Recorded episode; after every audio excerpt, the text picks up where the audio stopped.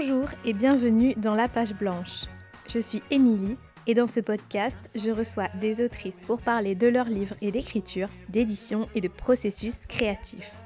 Avec ces discussions, j'espère partager avec vous des idées de lecture, mais aussi une bonne dose d'inspiration.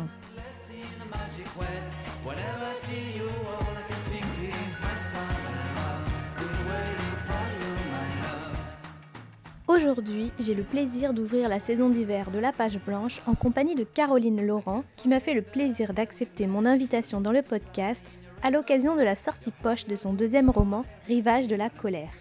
Une histoire d'amour et d'exil qui nous permet de découvrir la lutte des habitants de l'archipel des Chagos pour retrouver la terre natale dont on les a chassés sans ménagement à la fin des années 60. Un roman politique où les colères collectives et intimes se retrouvent bousculées par la violence de l'histoire. Ce premier épisode de 2021 était l'occasion de faire le bilan avec Caroline puisque son roman a été publié il y a un an déjà et vient tout juste de recevoir le Grand Prix des blogueurs littéraires. On en profite pour revenir aussi sur l'année si particulière que nous venons de passer, sur la crise qui a secoué le monde de l'édition et les auteurs en particulier. Enfin, bien sûr, Caroline nous parle de son rapport à l'écriture, l'écriture palimpseste entre travail de l'intuition et pure jubilation, du plaisir de manier une langue qui permet de transformer le chagrin en idée. J'espère que cet épisode vous plaira, je n'en dis pas plus, et je laisse tout de suite place à ma discussion avec Caroline Laurent. Bonjour Caroline Bonjour alors tout d'abord, bah, je te souhaite une bonne année 2021, parce qu'on est encore au mois de janvier, donc euh, on peut encore se souhaiter la bonne année. Merci, tous mes voeux. Comment est-ce que tu vas en ce début d'année?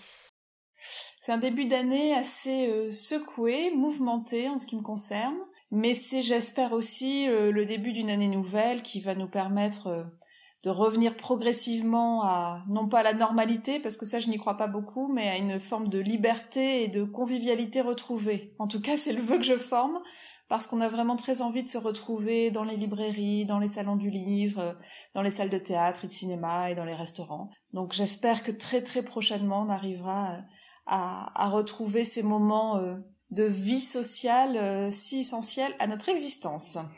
Oui, on va revenir d'ailleurs sur, euh, sur cette année 2020 parce que hum, ça m'intéresse de discuter un petit peu de comment tu as vécu les choses puisque ton roman Rivage de la colère qui vient tout juste de sortir euh, en poche chez Pocket, est sorti en fait en janvier 2020, donc il y a tout juste un an, aux escales. Et euh, je pense que ça peut être très intéressant de voir quelle peut être la trajectoire d'un livre sur toute une année, de, faire un peu le bilan. Mais avant ça, on va quand même parler du roman, on est aussi un petit peu là pour ça.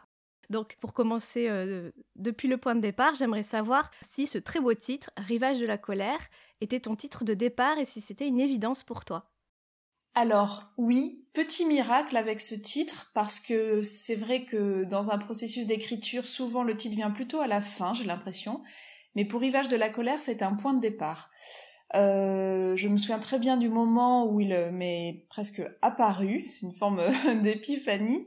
J'étais euh, dans le sud-ouest, dans la maison familiale de ma mère, et euh, je savais qu'il y aurait quelque chose autour de la colère parce que c'était un petit peu le cœur aussi de ce roman et la colère euh, entendue comme belle colère, comme euh, moteur vital, comme énergie, comme envie de d'aller vers euh, plus de dignité, plus de justice, enfin vers des, des, valeurs, on va dire, importantes. Et le terme rivage, lui, est arrivé après la colère, mais il s'est imposé aussi avec cette espèce d'évidence du singulier, pas de déterminant parce que souvent j'ai entendu, mais c'est pas grave du tout, mais euh, des, petites confusions autour de ce titre qui devenaient les rivages de la colère ou enfin qui se transformaient un peu. Je crois maintenant d'ailleurs rétrospectivement que c'est peut-être un parallèle inconscient avec euh, les raisins de la colère. Donc c'est peut-être pour ça que au niveau des sonorités les gens ont pu euh, parfois mélanger un petit peu mon titre et, celui de Steinbeck, mais évidemment la comparaison s'arrête là. Mais rivage au singulier parce que c'est le rivage en fait absolu, c'est le rivage bien sûr du lagon mauricien, on va en reparler, de l'océan Indien, euh, d'où je viens, mais c'est surtout euh, le, rivage euh, symbolique, métaphorique, le rivage intérieur, c'est le rivage de toutes nos illusions, c'est le rivage de, de notre sensibilité, c'est le rivage de notre mémoire, voilà. Donc je voulais un titre qui est quelque chose d'assez vigoureux, qui interpelle et qui donne envie de savoir et de se poser la question qu'est-ce que c'est que ce rivage de la colère, voilà. Et d'ailleurs, dès les premières pages, on ressent tout de suite cette colère parce que dès le départ, on a une voix qui s'élève, qui est celle de Joséphin. Joséphin qui lutte euh, pour euh, les Chagos, pour sa mère et pour tous ces oubliés de, l'archipel. Et on va revivre cette lutte des Chagossiens depuis les années 60 à travers le prisme d'une histoire d'amour, et une histoire très romanesque aussi. Mais ce personnage de Joséphin, qui est contemporain, demeure pour le coup, lui, véritablement la voix de la colère. Je me suis dit au début que c'était voilà, une histoire d'amour, d'exil, quelque chose de, de, très romanesque pour le coup, mais comme tu le dis et comme le titre le suggère, c'est peut-être plus une histoire d'amour d'un côté et de l'autre en parallèle une histoire pure de colère. C'est finalement, au sens noble j'espère du terme, une histoire politique. Et Joséphin, euh, qui est effectivement le témoin contemporain, puisque lui il nous écrit depuis 2018, euh, le témoin de cette histoire euh, qui n'est pas terminée, qui est l'homme engagé, qui est le militant, qui est celui qui se bat pour un peuple que très peu de gens connaissent et qui se bat pour un archipel que très peu de gens connaissent aussi eh bien, incarne pour moi un petit peu euh, la, la voie de la justice, la quête de la dignité, et surtout à, la manière, j'allais dire presque d'un Mandela discret, parce que euh, l'Afrique du Sud n'est pas euh, l'île Maurice, évidemment il n'y a pas la même ampleur et la même, la même visibilité de, de, ce pays, mais il incarne pour moi l'opiniâtreté. C'est un homme qui ne lâche pas, qui malgré les années qui passent continue à se battre euh, alors qu'il est en minorité à tous les points de vue, en minorité parce que euh, son peuple est descendant d'esclaves malgaches, donc ce sont des gens qui n'ont jamais été considérés. Euh, il est en minorité parce qu'ils sont très peu nombreux, parce que personne encore une fois ne connaît leur histoire. Bref, c'est un combat à tout point de vue. Mais il vient nous chercher, il vient un petit peu nous, nous interpeller, nous secouer, nous sortir de notre zone de confort. Et si on considère que cette histoire peut se lire comme une tragédie tropicale, eh bien, je dirais que Joséphin, euh, aujourd'hui, représente le cœur antique. C'est celui qui nous secoue, c'est celui qui nous empêche aussi de croire au mythe, au fait que cette histoire ne soit qu'un pur roman, et qui nous rappelle que, eh bien, il s'agit de vie humaine. Voilà. Donc, je voulais une voix très contemporaine, au présent, avec un certain nombre d'aphorismes même. Euh, il y a presque une fonction, j'allais dire, euh, de moraliste chez, chez ce Joséphin qui euh, devient une voix universelle et si on pousse les choses un petit peu plus loin sur le plan politique, c'est un peu la voix de l'Afrique. Voilà, pour moi c'est ça. C'est aussi une lutte qui est euh, encore actuelle, une lutte qui, euh, qui en fait ne, ne, connaît que des, des, montagnes russes. Alors à l'heure actuelle, où est-ce que, où est-ce que ça en est, ce combat pour l'indépendance des Chagos et pour rendre Chagos aux Chagossiens? Alors malheureusement, euh, c'est très juste d'employer l'image euh, des montagnes russes. Malheureusement, après un verdict qui était très attendu et qui a été prononcé par la Cour internationale de justice de l'AE aux Pays-Bas, qui était favorable aux Chagossiens, donc qui sommait en fait l'Angleterre parce qu'il s'agit de l'Angleterre, euh, de rendre aux Chagossiens leurs terres ancestrales. Et eh bien malheureusement, en mai 2020, il y a eu un nouveau procès qui s'est tenu à la Haute Cour de Londres, alors en plus, tout ça euh, est tombé dans un contexte de confinement général euh, et, de crise du Covid. Donc les Chagossiens qui espéraient pouvoir venir au procès à Londres pour mieux se faire entendre, pour éventuellement aussi interpeller la presse, etc., eh bien n'ont pas pu faire le voyage.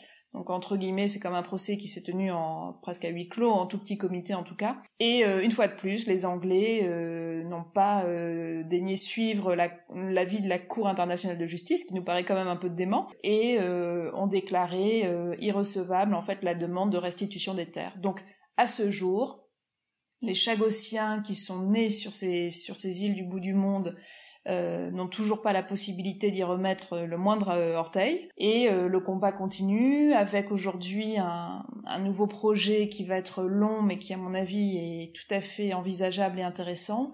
C'est faire reconnaître leur déportation, puisqu'il s'agit bien d'une déportation, faire reconnaître leur déportation comme crime contre l'humanité. Donc on est encore parti pour un combat judiciaire qui va être à mon avis long, difficile, mais qui peut encore une fois euh, contribuer à mieux faire connaître cette histoire et puis peut-être à les aider enfin, enfin à, retrouver tout simplement euh, leur île natale, leur maison. cette histoire est quand même très forte.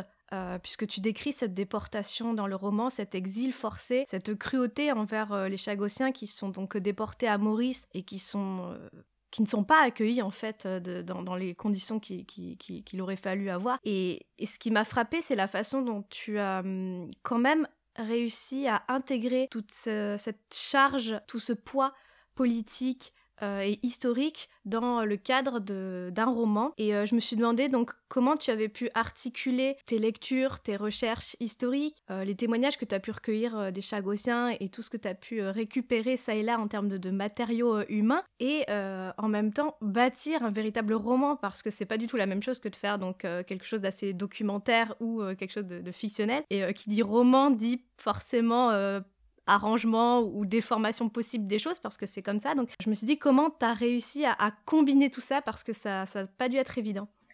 Alors il y a effectivement eu un premier temps qui a consisté euh, à me documenter, à fouiller les archives, à regarder euh, des centaines de photos historiques, à discuter avec les Chagossiens eux-mêmes euh, à l'île Maurice, etc.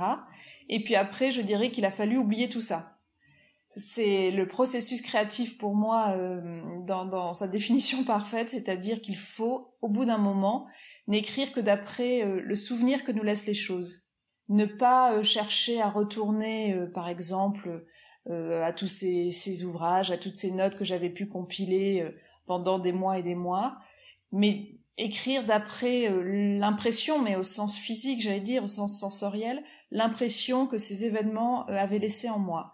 Donc, écrire quasiment, je dirais, à partir de d'empreintes. Voilà. Et euh, ces empreintes, euh, elles sont euh, le, ferment de la fiction.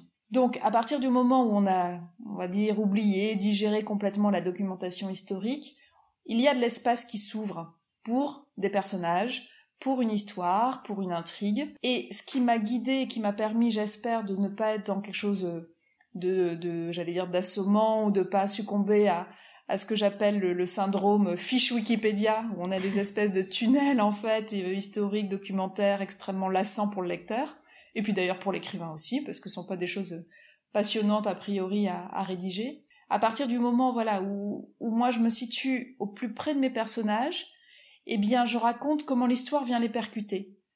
Et je, reste toujours au niveau de ces personnages, au niveau de leur conscience, au niveau de leurs émotions. C'est-à-dire que pour eux, qui sont euh, évidemment euh, cernés par des problématiques de la vie quotidienne, de la vie affective, familiale, sentimentale, etc., euh, les, les choses les plus importantes, a priori, ne sont pas les catastrophes décidées par les puissances occidentales au-dessus de leur tête. Sauf qu'à un moment donné, ils vont être attrapés par l'histoire.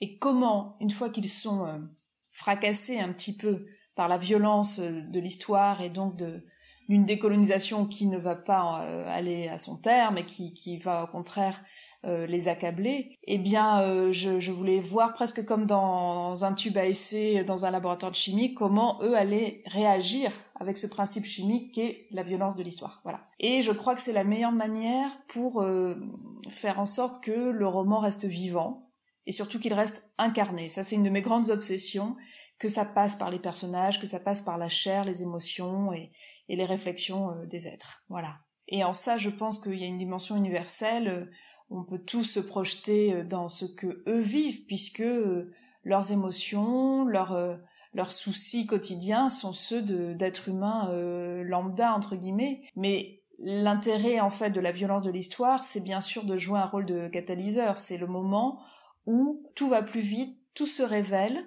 euh, tout est plus aiguisé. Et euh, mon héroïne, euh, notamment, elle va vraiment être révélée à elle-même par l'adversité. Et ça, c'était quelque chose qui m'intéressait vraiment en termes d'écriture. C'était de voir comment parfois on ignore en fait les ressources qui sont au fond de nous et comment celles-ci vont s'exprimer face à un choc, face à une catastrophe, face à un événement traumatique quel qu'il soit.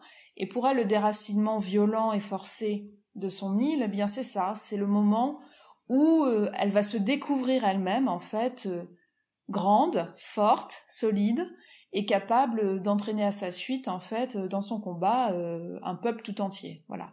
Donc je trouvais cette figure de la femme qui devient une résistante mais qui n'aurait jamais pensé jusque-là avoir autant de peut-être d'énergie ni même de de volonté politique assez intéressante à creuser.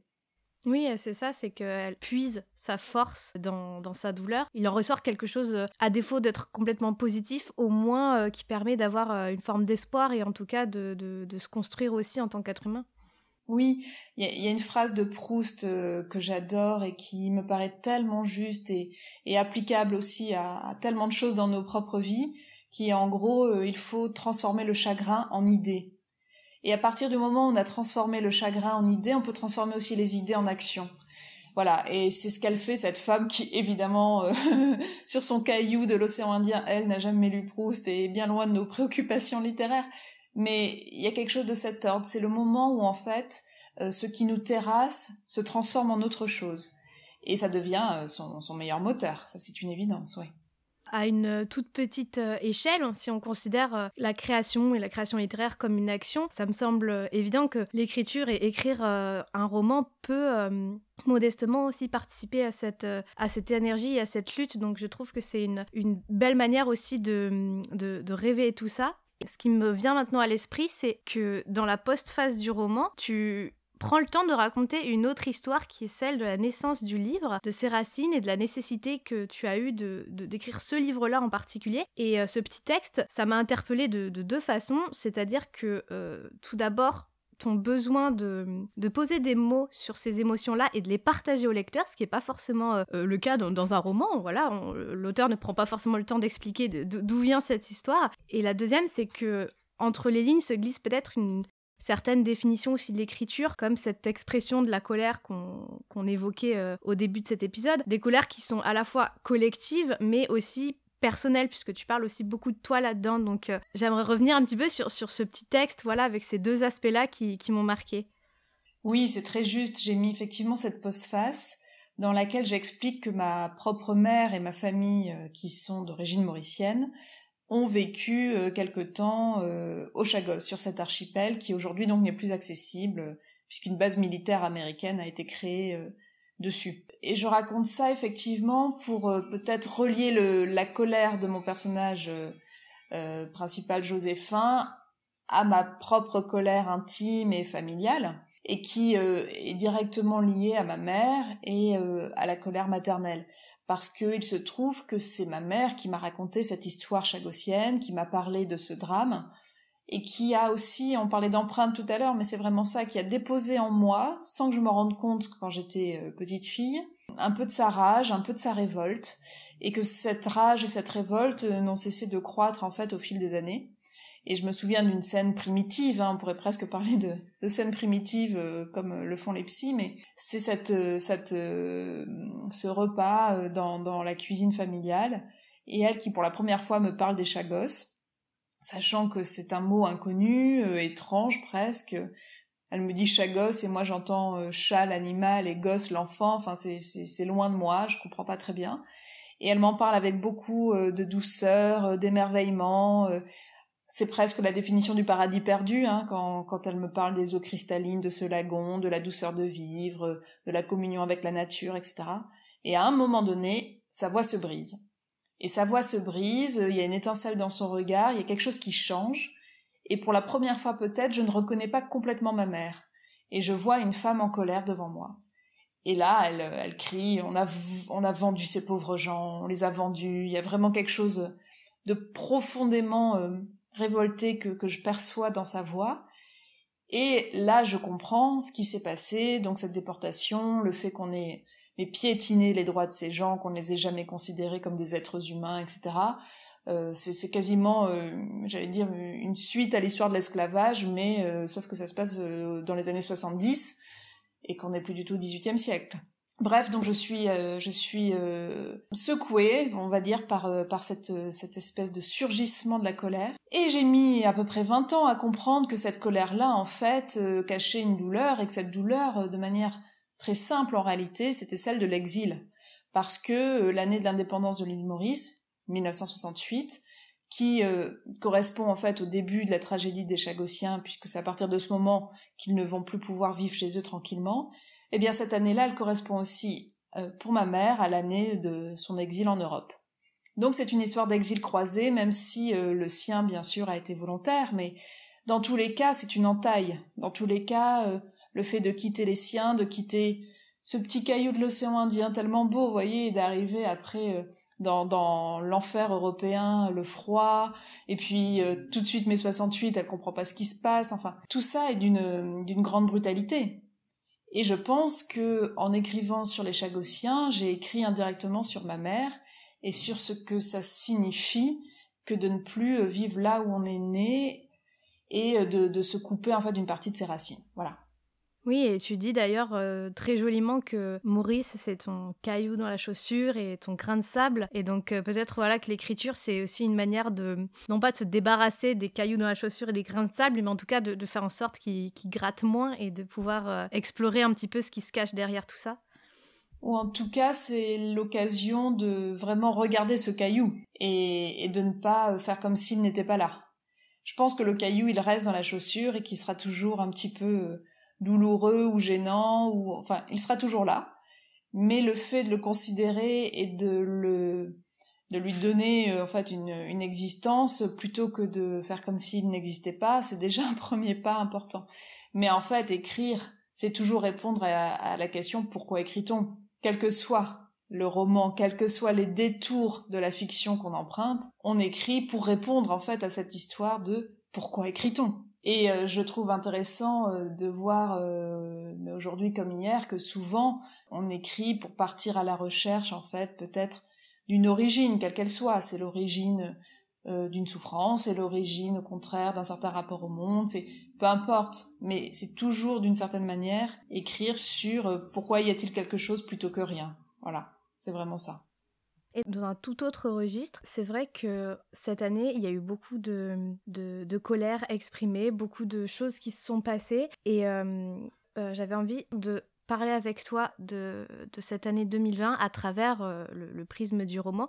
Parce que donc ce texte est sorti au tout début de l'année 2020 en janvier. Donc clairement deux mois plus tard a commencé ce fameux confinement J'aurais voulu savoir comment toi, euh, en tant qu'autrice, j'entends spécifiquement en tant qu'autrice, euh, tu as pu vivre ces tout premiers jours de, cette situation complètement inédite et les semaines qui ont suivi. Euh, toi qui venais voilà, de, sortir ton roman et qui était lancé dans, dans la promotion, dans les rencontres, dans les salons, comment est-ce que tu as vécu tout ça? Alors, il faut dire en plus qu'en janvier 2020, il y avait les grèves, parce que du coup, on l'a oublié, ça nous paraît extrêmement lointain, c'était encore le, le, plus fort de la crise des gilets jaunes, etc. Mais aujourd'hui, on trouve ça extrêmement désirable, on a presque envie de revivre ça en se disant, ouf, c'était pas grand-chose. Oui. Euh, donc bon, il y avait eu euh, des, des, petits soucis logistiques, on va dire. Mais euh, effectivement, euh, jolie fête de lancement à la librairie L'écume des pages à Paris, euh, plein d'amis autour de moi, quelque chose de très de très joyeux, de très gai, euh, les premières tournées, les rencontres en librairie ici et là, mon petit tour de France. Et une des dernières villes d'ailleurs où je me suis rendue avant le confinement, c'était Mulhouse, qui était, comme on s'en souvient, un des clusters principaux. Bref, arrive le premier confinement. je pense qu'on a tellement été sidérés tous en tout cas, en ce qui me concerne, il y a eu bien un mois où je n'ai pas compris euh, ce qui se passait. Et d'ailleurs, je crois que je le comprends toujours pas très bien. Euh, ça me dépasse complètement. Mais euh, un mois d'anesthésie où je j'étais catastrophée par ces nouvelles, ce virus tout à fait mystérieux, on comprenait rien, on n'avait pas de quoi se protéger, ni masque, ni gel, enfin c'était complètement fou. Et euh, là, sincèrement, euh, on va dire mon livre et ma, petite vie personnelle euh, m'importaient peu. Donc, je crois que pendant tout le mois de mars, j'ai pas, même pas réfléchi au coup d'arrêt que pouvait représenter ce confinement pour pour mon livre. Et je pensais surtout au livre des autres qui venait de sortir en mars. Enfin, je trouvais ça terrible. Et en avril, quand même, mi-avril, disons, là, j'ai commencé à prendre conscience que mon livre aussi, parmi tant d'autres, avait euh, été euh, arrêté euh, dans son bel élan. Et je crois que je l'ai vécu comme un moment à la fois de tristesse, même pas tellement d'angoisse parce qu'il y avait bien pire autour, mais de, de presque petit deuil, quelque chose comme ça, qui était assez douloureux, mais comme on relativise en permanence par rapport à la gravité évidemment de la situation, je me sentais absolument pas le droit de me plaindre. Et j'ai eu énormément de chance puisque au sortir du confinement, au mois de mai, euh, ce livre a reçu le, prix Maison de la Presse, qui est un prix très important, qui existe depuis des années, qui est vraiment euh, ancré dans notre vie euh, littéraire française. Et là, ça a été une forme de renaissance en me disant ah mais peut-être que tout n'est pas fini. parce que j'avais accepté l'idée, somme toute, que bon, plus rien ne se passerait, c'était comme ça, et j'avais déjà eu la chance de vivre des choses en janvier-février, c'était pas si mal. Et puis je me suis dit, ah non, bah peut-être que ça peut continuer. Et il se trouve que, euh, à la suite de ce prix Maison de la Presse, bah, le roman a reçu euh, un certain nombre d'autres prix euh, littéraires. Chaque fois que j'ai pu me déplacer en librairie, dans les espèces d'interstices un petit peu entre deux confinements, etc., je l'ai fait. J'ai fait de belles rencontres grâce, grâce à ces micro-tournées, donc c'était, c'était formidable. Et puis, euh, en, le 3 janvier, donc le, le, roman a reçu le Grand Prix des blogueurs littéraires. Et j'ai trouvé ça euh, merveilleux en me disant, ben voilà, des, des lecteurs, des lectrices qui vraiment euh, choisissent là avec leur, euh, leur cœur, ont décidé de récompenser ce livre. Et j'y ai vu une forme d'encouragement aussi pour le, le, combat en fait en faveur des Chagossiens, tout simplement, en me disant, cette histoire qui pourrait paraître extrêmement lointaine euh, du public euh, français, ben pas du tout, ça, ça touche les gens. Euh, il y a une forme d'empathie, d'identification de, peut-être au personnage.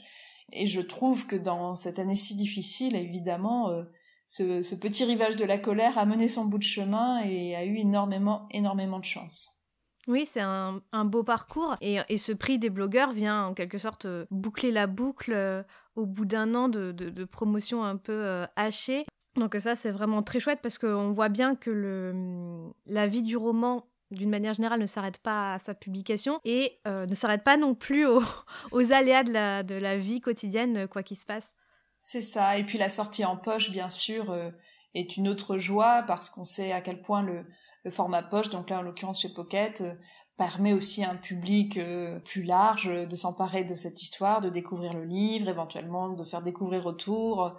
Voilà, ça c'est formidable d'avoir euh, aussi la version poche qui prolonge la vie du grand format.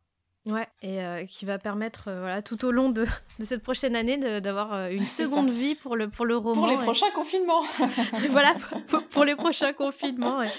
Et, et, du coup, donc, bon, en, en tant qu'autrice, voilà, tu as pu jongler un petit peu entre des émotions contrastées vis-à-vis -vis de, de, ton roman. Et je m'intéressais aussi à à cet autre rapport euh, à l'auteur, euh, toi qui connais bien le, milieu littéraire, toi qui connais euh, l'autre côté du miroir, puisque tu as travaillé longtemps dans, l'édition, quel regard tu portes sur cette période-là du point de vue plutôt éditrice, parce qu'on a entendu beaucoup de choses sur, le monde de l'édition qui, payait les conséquences du confinement avec des livres repoussés, d'autres qui passaient complètement à la trappe, des maisons qui sont pu se retrouver en difficulté et d'autres qui n'ont pas spécialement changé leur rythme de publication. Enfin, il y a eu quand même beaucoup de, choses contrastées aussi. Qu'est-ce que toi, tu en penses de tout ça? Alors, je pense qu'on est face à une situation assez contradictoire et paradoxale. Le premier élément qu'on peut noter, c'est que dans le champ culturel au sens large, c'est le livre qui a le mieux résisté à cette tempête euh, du Covid. Véritablement, euh, quand on regarde euh, les chiffres aujourd'hui, le livre a extrêmement bien résisté. Euh, il y a eu un soutien massif de la part des gens euh, de la librairie et notamment de la librairie indépendante. On l'a vu hein, lors du confinement euh, d'automne, cette, fermeture forcée des librairies a, soulevé en fait un tollé général. Donc je pense que le livre a retrouvé peut-être cette valeur refuge euh, qu'on ne lui accordait plus. Euh, le livre étant l'objet le plus parfait qui soit, euh, d'une ergonomie euh, absolument idéale, qui n'a pas besoin d'être chargé, qui n'a pas besoin ben, d'un public. Je, enfin, c'est pas comme au théâtre, c'est pas comme au cinéma. On n'a pas besoin d'un lieu spécifique. Donc c'est vrai que de ce côté-là, ça a été plutôt une, une agréable surprise.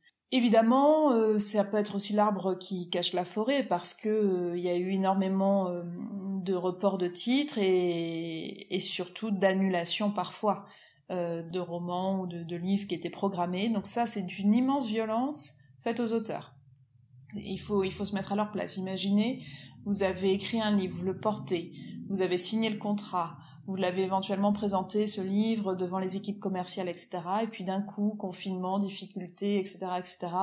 Et on vous appelle et on vous dit finalement le livre ne sortira jamais. C'est d'une immense violence, je trouve. Donc ça, ça fait partie des choses euh, dures et assez détestables de cette période. Mais euh, j'ai l'impression, malgré tout, si on cherche à regarder les choses de manière un petit peu euh, à la fois lucide, clairvoyante, mais positive, que l'écrit, le rapport à la lecture ont retrouvé des, bonnes couleurs, je dirais. Donc c'est plutôt encourageant, mais il faut, il faut veiller à ce que ça continue, et puis bien sûr, que ce soit les libraires ou certaines maisons, sans, sans aide extérieure, sans aide de l'État, eh ben, ne s'en sortiront pas. Hein. Ça, c'est clair qu'il y a quand même eu une fragilisation euh, de, de, ce système économique.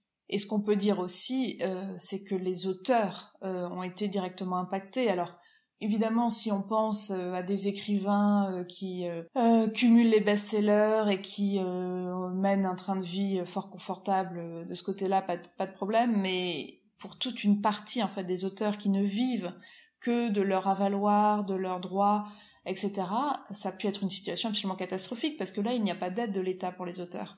Il n'y a pas de compensation, euh, les, auteurs ne sont pas intermittents du spectacle. Il n'y a pas euh, de contrepartie. Donc pour ceux qui ne vivent que de ça ou qui vivent d'ateliers d'écriture qui là sont tous tombés à l'eau, qui ne vivent que des rencontres en salon, qui sont tombés à l'eau, qui n'ont en fait aucune alternative, euh, la situation est devenue extrêmement précaire et j'avoue que je trouve ça dur et, très inquiétant.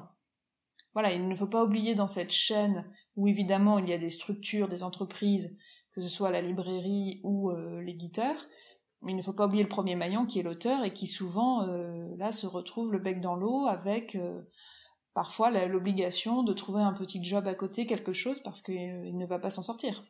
Oui, donc déjà, c'est déjà une situation qui est critique euh, en temps normal et avant crise. Alors c'est vrai qu'à présent, euh, c'est d'autres problématiques qui se rajoutent à, ce problème du respect de la profession des auteurs.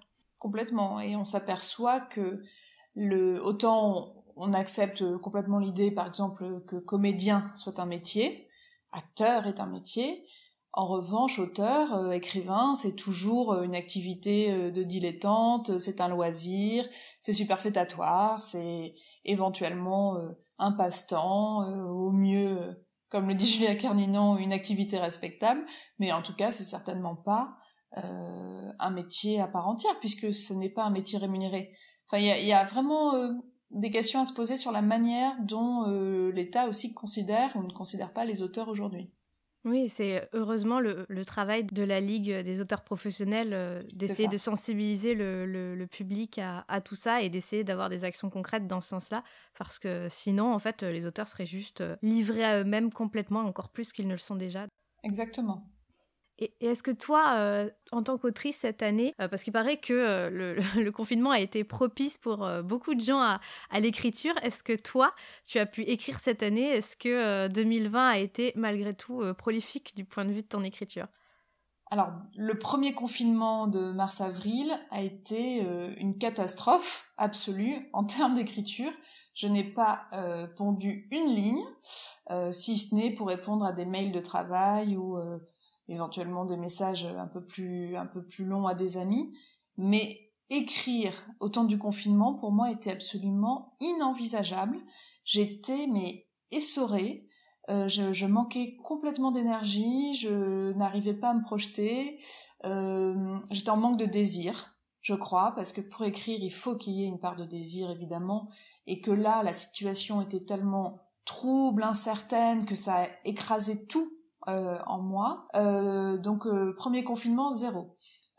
sur le mois d'octobre-novembre, ça a été un petit peu un petit peu différent. Moi j'ai énormément de chance parce que Rivage de la colère a a reçu le prix du roman Métis qui était remis à l'île de la Réunion, donc j'ai pu m'échapper un petit peu et retrouver mon océan Indien adoré. Et au retour de ce voyage, en fait, qui m'a redonné de la lumière, de l'énergie, j'ai pu me remettre à écrire.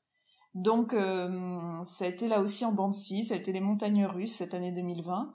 Mais euh, oui, aujourd'hui, je, suis lancée dans un nouveau projet et, je pense que si on est reconfiné, euh, même au mois de février ou de mars, cette fois, je pourrais continuer à écrire parce qu'il y a quelque chose qui est mis en marche, parce qu'aussi on est un peu plus habitué à tout ça et que, et que là, l'envie est présente. c'est une très très bonne nouvelle. Et de manière très concrète, alors, si tu es lancé euh, à l'heure actuelle dans un nouveau projet. Comment est-ce que tu décrirais un petit peu ton, euh, ton process d'écriture euh, Tout à l'heure, tu disais que écrire, c'est passer son temps à répondre à la question de pourquoi est-ce qu'on écrit, mais de manière très pragmatique, est-ce que tu as un process d'écriture en place, un fonctionnement particulier? Est-ce que voilà, tu marches plus à l'intuition ou à la planification? Est-ce que tu as des rites et des besoins pour écrire? Alors moi je suis une intuitive, donc euh, pas de plan, pas de pas de, de, de rail que je suivrai euh, de manière très précautionneuse. Ça je sais pas faire ou si je me sens contrainte en fait ça ça, ça m'agace et je vais prendre mon burin et je vais tout faire exploser. Euh, non, euh, l'intuition elle vient avant tout peut-être d'une image. Là en tout cas pour ce troisième livre c'est très net, c'est une image qui s'est imposée à moi alors, d'où vient cette image? Comment elle s'élabore? Ça, c'est le travail mystérieux de l'inconscient, de, peut-être aussi euh, du dialogue, j'allais dire, avec d'autres œuvres, qu'elles soient euh, littéraires, cinématographiques, musicales. Enfin, la manière dont euh, les choses se tissent en nous de façon très obscure, et il faut surtout pas chercher à éclairer cette part d'ombre parce qu'elle est belle et que elle est féconde. Donc, une image, et cette image, en fait, appelle un personnage, et entre guillemets, il faut suivre ce personnage et les choses petit à petit se mettent en place, se déroulent, s'imposent euh, avec une clarté euh, assez stupéfiante. Le plus dur, c'est que tout ça, c'est évidemment euh, un paysage mental et qu'à un moment donné, il faut coucher ça sur le papier et que on est toujours déçu par la réalisation concrète de ce qu'on imagine. Euh, dans notre tête, c'est absolument prodigieux, et puis sur le papier, souvent, c'est très décevant. Donc là, euh, on sort sa boîte à outils et on, et on, travaille. Voilà, c'est ça, c'est ça reste ce, maître mot. On travaille.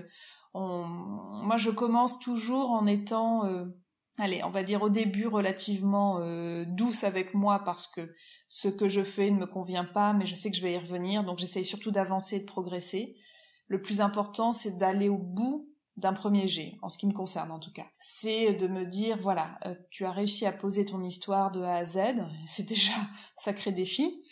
Et une fois que c'est fait, t'es déchargé, entre guillemets, de la partie euh, la plus laborieuse, et tu vas enfin maintenant pouvoir commencer à écrire. Alors, parfois, on est tenté de reprendre 1200 fois le premier chapitre, parce qu'il y a une jubilation de la langue, un bonheur... Euh, à ciseler les phrases, à tailler les paragraphes. D'une certaine manière, c'est, c'est, j'allais dire le, le graal de l'écrivain, c'est que quand on en arrive à, ce stade, c'est qu'on a, on a fait le, le plus dur et, et qu'on peut se permettre dans, dans la dentelle.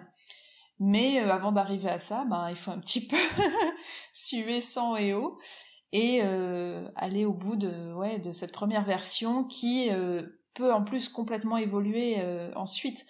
Et alors je fais partie, moi, de ces auteurs qui vraiment euh, ressentent une joie euh, presque malsaine à couper ce qu'ils ont fait. J'adore prendre mon stylo rouge et enlever la moitié de, de mes phrases et de mes paragraphes. J'ai l'impression de m'alléger et, je me sermonne en disant mais ça c'est nul ma pauvre fille, pourquoi t'as écrit ça?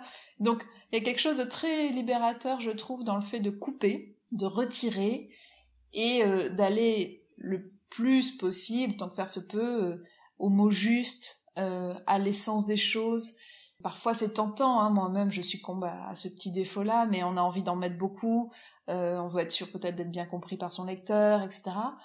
Mais le travail consiste sans doute à, alléger tout ça et aller vers une forme peut-être d'épure et à trouver le bon verbe, à trouver euh, juste l'unique adjectif qui convient plutôt que d'en mettre une tartine.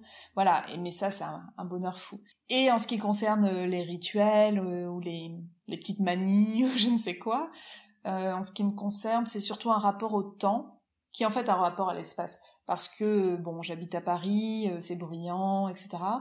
Et la nuit, pour moi, n'est pas tellement une dimension temporelle, mais bien plus une dimension euh, géographique. La nuit est un espace en fait. La nuit est un espace et euh, le moment où on peut se retrouver dans cette espèce de cocon beaucoup plus calme, beaucoup plus posé, euh, beaucoup plus tranquille, je trouve que c'est un moment assez magique aussi. Et puis la nuit, on a l'impression peut-être, malgré la fatigue, qu'on lâche davantage, qu'on donne plus de soi peut-être parce qu'on est moins dans le contrôle, parce qu'il y a l'accumulation de tout ce qu'on a vécu dans la journée aussi qui, qui euh, se relâche un peu. Et euh, ouais, dans mes manies, euh, elles sont assez peu nombreuses, mais je dirais surtout l'écriture nocturne. Donc du coup, c'est vrai qu'après l'étape fastidieuse un petit peu du premier jet, alors pour toi, l'écriture commence vraiment à la réécriture Ah oui, oui, oui. Alors souvent, pour on va dire la, dimension esthétique, parce qu'en fait c'est ça aussi qu'on recherche, je pense, au-delà de l'histoire, de l'intrigue, de ce qu'on va poser, c'est la, la forme. Un écrivain est un écrivain parce qu'il trouve une forme pour raconter une histoire. Euh, s'il n'y a pas de forme, bah, il peut la raconter au café du coin, enfin, du temps où les cafés étaient ouverts. Mais euh, voilà, c'est, c'est vraiment ça. Nous, ce qu'on cherche, forcément, c'est un style, une langue, une forme, on appelle ça comme on veut, mais ça dit peu ou pour la même chose. Et euh, souvent, je trouve que quand même, dans les toutes premières pages, euh, en tout cas, ça m'est arrivé, je crois, euh, j'ai eu ce sentiment d'être près de la version finale pour, par exemple, le premier chapitre. Parce que on est tout de suite dans cette jubilation quand même, qui est aussi un élément déclencheur de l'écriture du roman. En revanche, au fil du texte, oui, là, euh, il y a quelque chose qui, par moment, est un peu plus relâché. Et enfin, quand on aura posé le premier point final, entre guillemets, là, on va pouvoir commencer à écrire. Donc c'est un processus vraiment de mille feuilles. c'est le palimpseste quoi, c'est euh, plusieurs couches, plusieurs couches et c'est fou d'ailleurs de comparer peut-être la première version d'un manuscrit et la version publiée euh, dans la forme d'un livre parce que le chemin est absolument euh, incroyable. Incroyable, parfois les deux versions sont méconnaissables. Et au cours de ton process d'écriture, est-ce qu'il y a des choses que, que, tu aimes vraiment beaucoup moins faire ou voire même que tu redoutes? Euh, en fait, chaque histoire et chaque livre, je crois, euh, a son cortège euh, d'énigmes et le travail de l'écrivain consiste à essayer de répondre à chacune de ces énigmes. Et parfois, on n'y arrive pas d'ailleurs. Et est-ce que c'est si grave? Sans doute pas non plus. Mais euh, je peux pas dire à l'avance ah il y a tel type de scène ou tel type de passage qui va me poser problème ou que j'ai vraiment pas envie de traiter. C'est vraiment un ensemble. Et c'est le plus dur, c'est vraiment ça, c'est transcrire avec cet outil commun qu'on appelle le langage, une vision singulière qu'on a dans sa tête, euh, qu'on porte en soi, et dont on aimerait restituer la singularité à l'écrit, sans euh, toujours y arriver. Et donc c'est un, c'est un travail, euh, l'écriture, qui est intimement lié, je crois, à la frustration. mais c'est pour ça qu'il y a du désir, parce qu'il y a toujours du manque. Et, et ce manque, euh, ce sont bah, nos ratages, euh, nos approximations, nos déceptions, mais tant mieux d'une certaine manière, parce que ça nous met toujours en mouvement. On se dit, bah, la prochaine fois, je ferai mieux, la prochaine fois, je ne raconterai pas, euh, éventuellement, je ne sais pas, une rencontre amoureuse de la même manière, etc., etc. Cette, cette insatisfaction par rapport à nous-mêmes, elle devient, elle aussi, un moteur pour avoir envie de, de s'atteler à la tâche de nouveau et, et se prouver peut-être qu'on peut faire mieux. et comment toi tu arrives à articuler euh, ta vie d'autrice, euh, l'écriture avec ta vie quotidienne d'un côté et euh, de l'autre avec la lecture? J'aime bien poser cette question aussi de, de la lecture en, parallèle de l'écriture parce que forcément les deux sont intimement liés. Oui, alors je pense que lorsqu'on est en train d'écrire, il faut choisir avec beaucoup de soin les livres qu'on lit tout simplement parce que même si on s'en défend, je, je, crois qu'il y a une forme de miroir ou en tout cas d'imprégnation qui peut quand même euh, se glisser entre ce qu'on écrit soi et, et les mots de l'autre. Et il y a des écrivains qui sont euh, merveilleux pour euh, à la fois nous aider à aller vers nous-mêmes davantage, sans trop nous écraser par ailleurs, parce que c'est toujours l'ambiguïté de, de ce rapport aux autres, c'est que sans lui on n'est rien, mais vraiment on n'est rien, mais que si on n'est que dans l'idolâtrie ou l'adulation, euh, ben à quoi bon prendre la plume nous-mêmes et écrire, on fera jamais mieux, etc. Donc c'est toujours cette espèce de, tiraillement, euh, mais dont on peut tirer quelque chose quand on choisit, je pense, euh, intelligemment, en tout cas de manière sensible ses lectures. Et là, par exemple, moi j'ai été fascinée par l'œuvre de Déborah Lévy et particulièrement son livre jaune, comme on dit avec la couverture jaune, Le coup de la vie, donc est paru aux éditions du sous-sol, parce que je trouve que c'est un livre qui nous, qui nous donne envie d'écrire. Et donc, tous les livres qui nous donnent envie d'écrire, en fait, sont bons au moment où soi-même on cherche euh, à se, lancer dans un, dans un nouveau projet. Euh, dans un autre genre, je trouve que euh, Roland Barthes et les fragments d'un discours amoureux, c'est une œuvre matricielle qui ne nous écrase pas, qui nous parle intimement, et qui nous permet d'instaurer une espèce de dialogue avec elle. Euh, cette œuvre est, d'une richesse et d'une modernité euh, jamais démentie, et que euh, d'une certaine manière, on peut discuter avec Roland Barthes et avec son texte, et ça, ça, nous donne aussi envie d'écrire, voilà.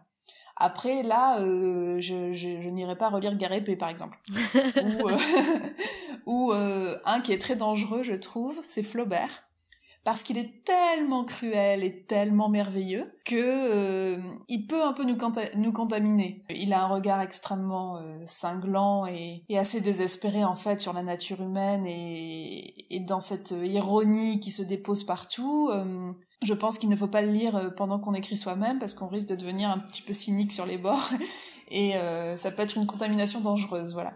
En tout cas, je, je lis euh, et puis après, je lis, bon, quand même, toujours pour le plaisir, parce qu'il y a certaines œuvres qu'on arrive un petit peu à sortir de, j'allais dire, de, de, ce dialogue qu'on cherche à instaurer avec d'autres livres, où on les lit pour le plaisir et, ça s'arrête là.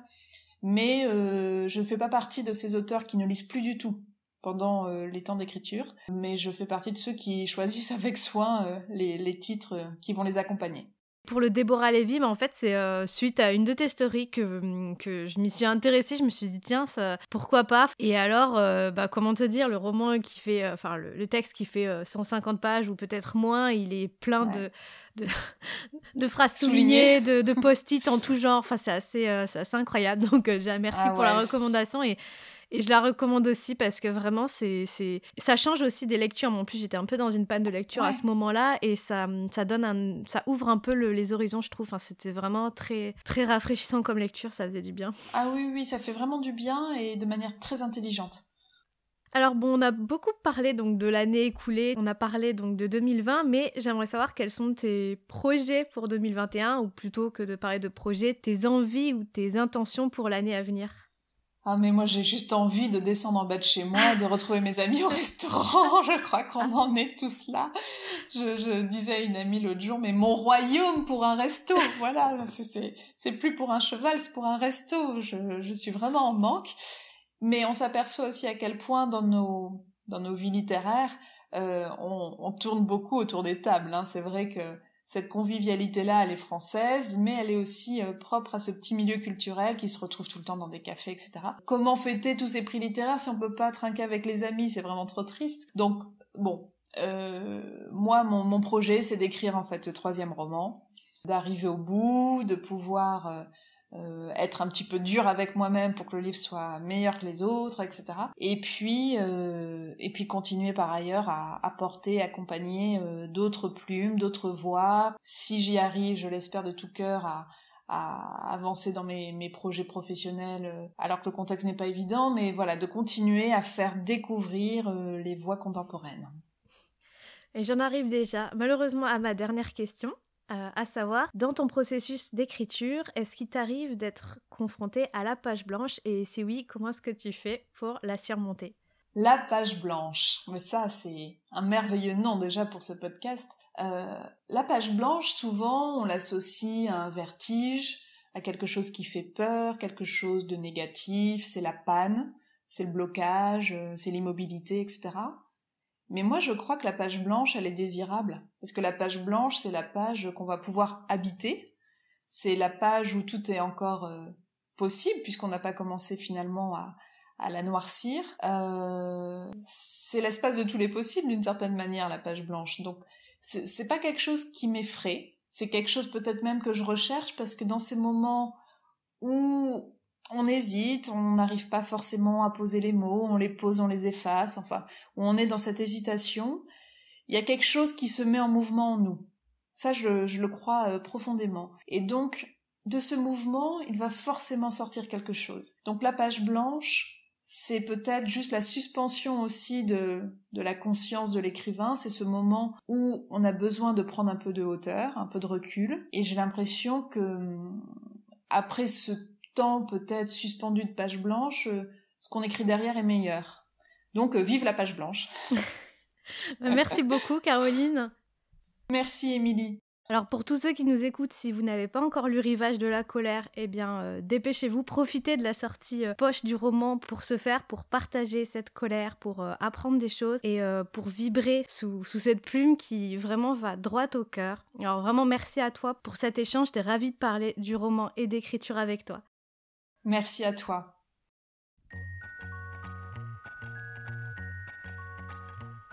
Merci d'avoir écouté cet épisode. Si cette conversation vous a plu, n'hésitez pas à vous abonner depuis votre plateforme d'écoute.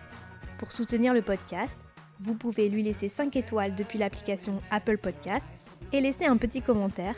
Quelques clics et quelques mots suffisent pour permettre à d'autres personnes de découvrir le podcast.